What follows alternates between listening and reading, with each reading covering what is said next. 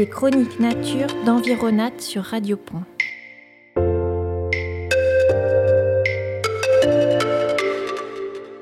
Bonjour, je suis Jérôme de l'association Environat. Avec ces nouvelles émissions sur Radio Pont, on va vous emmener rencontrer et mieux connaître la nature autour de vous.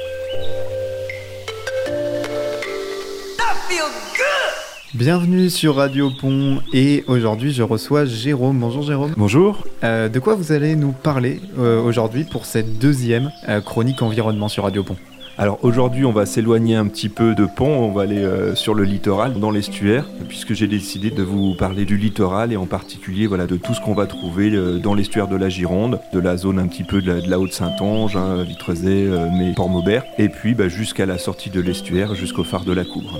D'accord. Donc on commence déjà donc dans ce littoral, il y a évidemment des marais la chose la plus classique de ce qui représente un littoral. Oui, du coup, alors pour nous, voilà, l'estuaire, quand on pense à l'estuaire, c'est vraiment les marais. Si vous allez à Port-Maubert, Vitrezay, euh, Mortagne, toutes ces zones-là, bah, du coup, voilà, quand on arrive, on voit pas directement, on a beaucoup de mal à s'approcher de l'eau, puisque entre les parties euh, facilement accessibles et l'estuaire, on va avoir plusieurs centaines de mètres de vases, euh, d'argile, et notamment, bah, du coup, tout, ça colonisé par les roselières, donc ces grandes plantes, hein, les roseaux qui peuvent faire 2-3 mètres de haut, et qui vont bloquer euh, pas mal euh, l'accès euh, au littoral. On retrouve aussi beaucoup d'oiseaux, dont deux emblèmes du littoral. Oui, dans ces roselières, justement, bah, nous, ça nous paraît impénétrable. voilà, on se demande ce qu'il peut y avoir là-dedans. Et en fait, au contraire, il y a beaucoup, beaucoup de vie. Et notamment un, tout petit oiseau, hein, le gorge bleu à miroir, qui est bah, déjà très beau. C'est comme un rouge-gorge, mais du coup, avec la gorge bien bleue et une toute petite tache blanche au milieu de cette tache bleue. C'est un oiseau assez rare en France et en Europe. Et dans l'estuaire, bah, du coup, dans ces roselières, c'est son milieu de vie et comme les roselières sont bien développées, on a la chance d'en avoir beaucoup dans la région. Et puis, on a aussi euh, un peu plus euh, sur la périphérie de, la roselière, on a les, cigognes qui font leur nid, voilà, on les voit bien avec euh, des choses et des nichoirs qui ont été installés sur des grands mâts avec ces plateformes. Et les cigognes qui vont parcourir la roselière, le bord de l'estuaire, pour les petits canaux, les petits chenaux dans l'estuaire pour trouver leur nourriture principalement, puisqu'elles vont manger tout ce qui est dans les zones humides. Alors ça peut être des grenouilles, des poissons, mais c'est aussi beaucoup dans l'estuaire euh, les écrevisses. Et puis dans les champs, elles n'hésitent pas à aller aussi euh, parcourir les champs alentours pour aller manger euh, des mulots, des choses comme ça. Donc voilà, tout ce qui est un peu de cette taille-là, elles vont l'attraper pour se nourrir et puis pour nourrir leurs petits, puisque là, voilà, sur les plateformes en ce moment, il y a tous les petits cigognos là qui attendent la nourriture rapportée par les parents. Alors les marais sont également une grande réserve d'eau. Oui, l'eau c'est vraiment important à préserver et ces marais, bah, du coup, ça fait une énorme éponge donc quand il y a des inondations, des débordements, bah, tout ça c'est recouvert par l'eau. Donc ça va se gorger d'eau, ça va retenir l'eau. Quand l'eau va baisser, le niveau de l'estuaire, voilà, toutes ces zones euh, vont baisser. Les roselières, le marais lui va rester en eau et il va restituer son eau pendant plusieurs semaines. Donc ça permet vraiment de contrôler euh, ces niveaux d'eau et de, en période de sécheresse de restituer de l'eau. Donc du coup, c'est vraiment des zones aujourd'hui euh, qu'on essaie de préserver au maximum pour la qualité et la ressource en eau. Alors on y retrouve aussi des poissons migrateurs oui, dans l'estuaire, euh, les poissons migrateurs, ils vont y passer. Il y en a qui font juste passer au milieu de l'estuaire, on n'a pas trop l'occasion de les observer. Et puis, euh, il y a un poisson euh, migrateur très très présent dans l'estuaire de la Gironde. Et là aussi, malheureusement, il est en régression partout en Europe.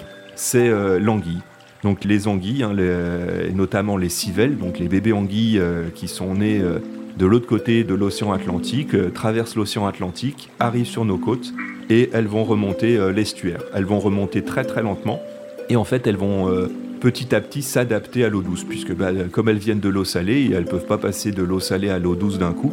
L'estuaire va leur permettre de s'adapter euh, kilomètre par kilomètre à de moins en moins de salinité et elles vont comme ça passer du milieu salé à l'eau douce.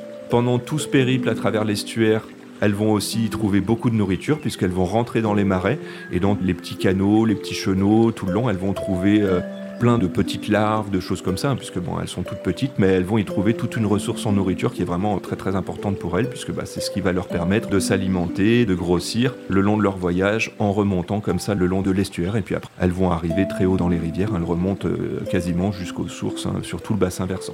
Alors, euh, si on prend cet estuaire et qu'on remonte un peu vers Royan, on retrouve aussi des rocheux et des conches sableuses. Voilà, du coup, euh, à partir de Talmont, Méché, on va changer de paysage. Hein. Talmont, euh, voilà, tout le monde a bien cette vision du village, euh, de l'église perchée sur les falaises un peu rocheuses. Voilà, donc du coup, c'est là, à partir de Talmont, qu'on va avoir les premiers rochers. Et puis à partir de Méché, on va vraiment sortir des marais pour aller vraiment sur une côte, une petite falaise de craie, de calcaire, et puis au pied de ces rochers calcaires aussi, avec des algues, euh, tous les animaux qu'on imagine dans les rochers. Donc là, on va découvrir les bigorneaux, les crabes, les crevettes de rocher, tout un tas d'animaux qu'on voit pas du tout dans le marais. Donc là, on change complètement de milieu. Et c'est aussi un milieu que les gens aiment bien découvrir pour la pêche à pied. Donc autant dans les marais, l'accès est quand même assez difficile.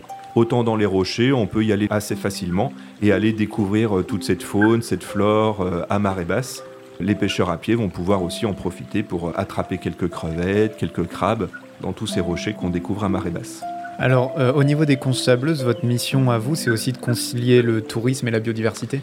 Oui, on travaille beaucoup là-dessus, donc on organise des visites, on travaille avec les offices du tourisme, pour euh, à la fois montrer toute cette biodiversité et voir aussi euh, comment on peut concilier ce tourisme avec la biodiversité, puisque pendant longtemps, on va dire depuis bien 40 ans, euh, ces plages de sable entre les zones rocheuses, elles sont nettoyées mécaniquement avec des tracteurs, puisque les gens avaient l'habitude de, pour eux, l'imaginaire hein, de la plage, c'est une grande plage de sable avec rien d'autre. Et du coup, on essaie de changer un petit peu cet imaginaire et de montrer que des algues, des morceaux de bois, des coquillages, des choses comme ça sur la plage, c'est tout à fait naturel et que ça fait partie de l'écosystème et c'est même vraiment très très important pour tout cet environnement. Puisque si on laisse que du sable, il n'y a pas de vie en fait sur la plage, hein, sur le sable pur. Et pour qu'il y ait de la vie sur la plage, bah, il faut des morceaux d'algues, ça va fournir de la nourriture à l'écosystème. Il faut des morceaux de bois, ça fait quelques cachettes. Pareil, des coquillages vides, bah, en plus les enfants ils adorent ça, mais c'est aussi euh, des choses qui vont maintenir la plage, qui vont euh, améliorer euh, l'environnement par des cachettes, des choses comme ça. Donc tout ça, c'est ce qu'on essaie de montrer lors de nos visites de montrer qu'une plage euh, propre, c'est pas une plage euh, que de sable, mais c'est une plage euh, sans pollution, bien sûr, hein, donc sans plastique, sans, tout voilà, toute cette pollution, mais par contre avec des algues, avec du bois, avec des coquillages, voilà, ça c'est une plage vivante et c'est sur ce qu'on essaie d'aller en fait. Alors il n'y a pas que les marais les rochers qui caractérisent cet estuaire, mais également les dunes au niveau de la Grande Côte et de la côte sauvage voilà, après les petites conches sableuses euh, entre les rochers euh, de Royan, à partir de Saint-Palais, là du coup c'est la fin de la zone rocheuse et on arrive euh, sur la zone dunaire. Donc d'abord la grande côte de Saint-Palais-sur-Mer jusqu'au phare de la Coubre, c'est la fin de l'estuaire. Et puis après, si on sort un petit peu de l'estuaire, de la Coubre jusqu'à Ronce-les-Bains, on a cette grande zone de dunes de plusieurs dizaines de kilomètres, la côte sauvage, qui est vraiment unique. Hein. Des grandes zones sauvages comme ça, il y en a malheureusement plus beaucoup. Et là, on va découvrir euh, bah, cette dune sauvage avec énormément de biodiversité, des plantes dans la dune, des animaux qui sont sur la plage, des animaux aussi dans cette zone dunaire. Donc vraiment euh, tout un tas de, choses à découvrir. Et donc, euh, si j'ai bien compris, la, dune évolue constamment. Oui, la dune, c'est vraiment, c'est minéral, mais c'est quand même vivant aussi, puisque la dune, en fonction des marées, en fonction des saisons, elle va avancer vers la mer, elle va reculer. Là, on est plutôt sur une période où la dune recule, puisque du coup, avec le changement climatique, on a de plus en plus de tempêtes, on a un petit peu la montée du niveau des mers. Donc cette, euh, dune de sable qui est quand même assez instable, bah, elle, euh, là en ce moment, elle est un petit peu grignotée par la mer, mais ça fait partie de l'évolution naturelle. Alors c'est pas pour ça qu'il faut euh, ne rien faire et se dire que si ça recule, c'est pas grave. Il y a quand même derrière des routes et puis bah, il y a la forêt, des zones voilà où d'habitude la mer ne va pas.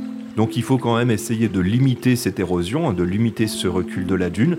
Et pour ça, bah, il n'y a rien de mieux que de la préserver et de renforcer sa, biodiversité, puisque ce qui va euh, renforcer le plus la dune, en fait, c'est euh, les plantes qui y poussent. Donc euh, pour ça, il y a plusieurs choses à faire. On peut déjà, bah, déjà ne pas piétiner les plantes. Donc quand on va se promener, que ce soit sur la Grande Côte ou la côte sauvage, il y a des chemins qui sont tracés, donc surtout il ne faut pas sortir de ces chemins puisque si on piétine la dune, alors bien sûr une personne ça fait pas grand chose, mais malheureusement on n'est pas tout seul. Donc il faut imaginer que petit à petit, personne après personne, bah, si les, gens marchent partout en fait, en piétinant la dune, toutes les petites racines qui sont dans le sable, qui est assez instable, vont être brisées et ça va déstabiliser tout ce sable. Donc il faut vraiment respecter les zones, les zones de passage, ne pas aller ailleurs dans la dune. Et puis après, bah, pour préserver ces plantes, au-delà de ne pas les piétiner, il faut aussi euh, leur donner à, manger. Et euh, les plantes, hein, c'est comme les, plantes de nos jardins, elles ont besoin d'engrais naturels. Leur engrais naturel, c'est euh, les algues. Et pour que les plantes de la dune aient des algues, bah, il ne faut pas ramasser les algues sur la plage. Donc on revient un petit peu à ce qu'on disait tout à l'heure. Quand euh, on nettoie les plages, hein, surtout dans ces zones dunaires, il faut surtout pas euh, ramasser les algues. C'est pour ça qu'il faut limiter le ramassage avec les tracteurs. Ramasser à la main la pollution, donc on revient sur le plastique, les, ficelles, voilà, toutes ces choses-là. Et par contre, préserver les algues. Ces algues ensuite, qui sont sur la plage, elles vont être grignotées par des petits animaux. Et c'est une fois qu'elles sont émiettées par ces animaux qu'elles vont s'envoler et le vent va les amener dans la dune. Et ensuite, dans cette dune, bah, elles vont se décomposer, elles vont finir de se décomposer, se mélanger au sable et donner l'engrais naturel qui va permettre aux plantes de la dune de pousser. Donc ouais, c'est un cycle euh, complet euh, à respecter. Et, justement, la dune, c'est une réelle zone de vie oui, voilà, donc on va y trouver euh, à l'avant de la dune, donc dans toute la partie, on va dire en haut des grandes marées, ce qu'on appelle la laisse de mer, donc on a les algues qui viennent se déposer, donc là on a des puces de mer, euh, donc qui sont des petits crustacés hein, qui ne piquent pas du tout mais qui sautent partout, donc on les appelle les puces de mer. Les puces de mer vont être mangées par les oiseaux qui vont venir gratter aussi dans ces algues. On a des oiseaux qui vont y nicher, comme le gravelot à collier interrompu, qui est un tout petit oiseau euh, très rare qui fait son nid directement euh, sur la plage. Et donc tous ces petits animaux, toute cette vie vont émietter les algues. Donc ensuite, on l'a dit, les algues, les miettes d'algues vont aller dans la dune. Et là, ça va permettre aux plantes de pousser. On a notamment euh, l'Oya des dunes, donc qui est cette grande herbe euh, qui pousse un peu partout euh, dès la première partie de la dune, qui va retenir énormément le sable. On a aussi le chardon des dunes, qui son vrai nom c'est le panico. C'est l'emblème du conservatoire du littoral. Hein. C'est un chardon avec des feuilles assez charnues et pendant l'été, là, il va fleurir. Ça fait des belles fleurs bleues. On a le liseron des dunes qui, bah, qui rampe partout sur le sable et qui va bien protéger le sable du vent, donc bien stabiliser la dune. Et on a une plante que voilà, qu'on va sentir dès qu'il va faire chaud, un peu si vous allez vous promener dans les dunes, quand vous passez euh, les dunes, euh, quand le soleil tape bien, on sent comme une petite odeur de curry dans ces dunes, c'est L'hélicryse, on l'appelle aussi l'immortel ou euh, le curry de mer puisque bah, justement c'est ce qui donne cette odeur particulière euh, à la dune. Quand il fait bien chaud, les odeurs sont augmentées et on sent le, parfum euh, de curry. Et donc vous, votre mission, c'est évidemment euh, aussi la lutte contre la pollution voilà, donc on, l'a dit tout à l'heure, hein, l'idée c'est de pas nettoyer, enfin c'est de limiter vraiment le nettoyage de ces grandes plages par les tracteurs. Mais c'est pas pour ça qu'il faut laisser la pollution, puisque bah, du coup, si on laisse cette pollution, bah, elle va polluer bien sûr toute la chaîne alimentaire, donc des oiseaux, risquent de manger du plastique, de s'emmêler dans des filets. Ces plastiques vont s'émietter, ils vont retourner dans la mer, donc pareil, après il y a les poissons, les microplastiques vont être filtrés par les coquillages. Tout ça, ça nous revient bien sûr. Hein. Si on laisse tout ça, bah, le plastique un jour il revient dans la chaîne alimentaire et quand on va manger des coquillages, du poisson ou n'importe quoi, bah, du coup le plastique euh, revient dans notre assiette. Donc l'idée c'est vraiment de stopper euh, cette pollution plastique et puis par les autres matériaux aussi. Nous, ce qu'on organise, hein, c'est régulièrement des nettoyages, des collectes de déchets euh, sur ces plages. Et euh, l'idée, au-delà du nettoyage, c'est de caractériser la pollution. Alors, caractériser la pollution, ça veut dire que quand on va nettoyer euh, ces déchets, on va les compter un par un, les trier par catégorie, donc les bouteilles, les bouchons, les briquets, les bâtons de coton-tige, les gobelets, les morceaux de filet, les morceaux de... Là, dans la région, on a aussi pas mal de, sortes de petites assiettes en fait qui sont des collecteurs euh, pour les huîtres. Enfin, du coup, on va ramasser tout ça, collecter, euh, compter, et on alimente une base de données sur une plateforme, euh, une nouvelle plateforme qui s'appelle la plateforme Zéro déchet sauvage, qui permet partout en France d'indiquer les déchets qu'on a ramassés. Donc tout le monde peut le faire, hein, les associations, mais également les gens qui veulent aller ramasser ces déchets sur les plages. Et du coup, on va pouvoir comme ça avoir une meilleure idée de la pollution à l'échelle des côtes françaises.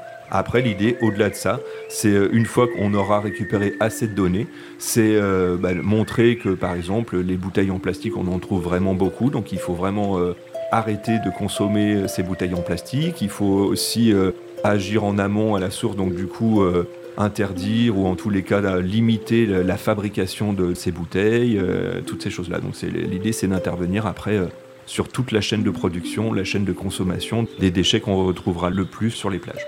Alors le 8 juin, ce sera la journée mondiale de l'océan. La question que les auditeurs peuvent se poser, c'est comment agir? Est-ce que vous, vous organisez des sorties dès le mois de juin? Oui, on, organise donc du coup une sortie spéciale le 8 juin dans le cadre de la Journée mondiale de l'océan. Et euh, après, on continue notre programmation euh, sur tout l'été. Donc avec le collectif hein, dont je, parlais au début, euh, de 8 structures à l'échelle du parc naturel marin Estuaire de la Gironde, mer des Pertuis. Donc le parc naturel marin, c'est comme un parc régional un petit peu sauf qu'il est sur le domaine littoral et maritime. C'est une structure qui a été créée en 2017 qui rassemble tout le littoral et toute la partie maritime de l'estuaire de la Gironde, donc de la pointe du Médoc. Il y a aussi la pointe du Médoc, donc de l'autre côté de l'estuaire qui en fait partie. Tout le littoral de Charente-Maritime, y compris les îles bien sûr, jusqu'au sud de la Vendée. Donc sur tout cet ensemble maritime, on propose, nous, des sorties, des découvertes. Et puis euh, bah, le parc naturel marin, à son échelle, hein, il a des missions beaucoup plus larges. Il travaille avec les plaisanciers, avec les pêcheurs, avec les communes pour euh, préserver et euh, améliorer la qualité de l'environnement littoral et marin dans tout le secteur. Donc nous, on participe à ces actions pour la partie animation du territoire pour le public avec ces sorties régulières sur tout le secteur. Alors ces sorties, on les retrouve sur le calendrier sur votre site Oui, voilà, donc du coup on a une sortie déjà le 8 juin et après toutes les sorties alors, que nous on réalise, on les met directement sur notre site internet. Et sur notre site internet, on met aussi l'accès au calendrier des 50 sorties euh, rassemblées des autres structures également. Et euh, qu'est-ce que vous conseillez à nos auditeurs pour euh, pallier à ça? Alors pour agir, donc du coup, ils peuvent participer à nos sorties et ils peuvent aussi donc participer à des collectes de déchets. Donc celles qu'on organise aussi, ils peuvent y participer. Et aujourd'hui, on peut aussi ramasser les déchets en petits groupes, en autonomie. Il faut faire attention à plusieurs choses. Donc déjà, euh, ne pas, si c'est dans les zones dunaires, même si on voit quelques déchets dans la dune, il vaut mieux les laisser. Hein. Euh, il ne faut pas piétiner, euh, surtout à cette période, le sable, les plantes. Donc vraiment se contenter de nettoyer le haut de plage, mais ne pas aller piétiner la dune. C'est mieux, hein, même, voilà, même s'il y a quelques déchets, il vaut mieux éviter ça. Et puis à cette période de l'année, j'en ai parlé aussi un petit peu, mais il y a le gravelot à collier interrompu, donc il y a ce petit oiseau très rare qui niche sur les côtes de la côte sauvage et un petit peu de la grande côte. Et euh, il faut vraiment faire attention. Hein. On voit son nid euh, au dernier moment. Donc il y a deux choses euh, vraiment à, faire attention. Alors surtout si vous allez sur les plages en ce moment avec des chiens, il faut vraiment les tenir en laisse en permanence puisque du coup ces nids peuvent être partout et si le chien est en liberté, bah, généralement quand on voit le, c'est trop tard, donc vraiment tenir les chiens en laisse si vous avez votre chien. Aussi, quand on s'approche du nid, alors il faut faire attention en permanence, mais il y a quelque chose qui peut nous alerter, c'est euh, justement les gravelots, les parents, qui, pour protéger le nid ou les jeunes, peuvent euh, faire une alerte autour du nid. Et leur alerte à eux, en fait, ça va être d'essayer de vous éloigner des petits ou du nid. Et pour ça, ils vont jouer l'oiseau blessé. Donc si vous voyez un petit oiseau, vraiment, euh, c'est petit, hein, c'est gros comme un merle, même pas, qui s'éloigne sur la plage, mais qui reste quand même à, quelques, quelques mètres, quelques dizaines de mètres de vous, et qui semble avoir une aile cassée, qui laisse traîner son aile sur le sable et qui fait semblant de ne pas savoir voler.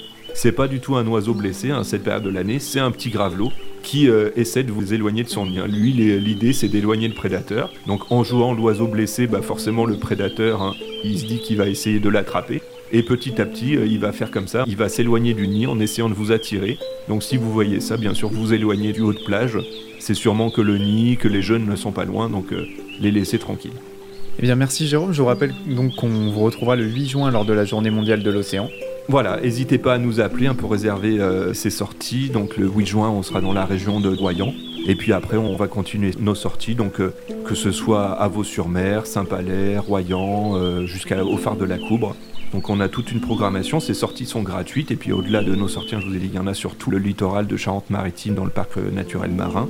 Donc n'hésitez pas à nous contacter pour connaître toutes les dates, connaître aussi le, lien si vous ne le trouvez pas hein, pour avoir le lien de toutes les sorties. Euh, bien sûr, on est à, votre disposition. Eh bien, on vous retrouve le mois prochain pour une nouvelle chronique environnement sur Radio Pont. Et en attendant, je vous souhaite une bonne journée à tous. Merci, au revoir.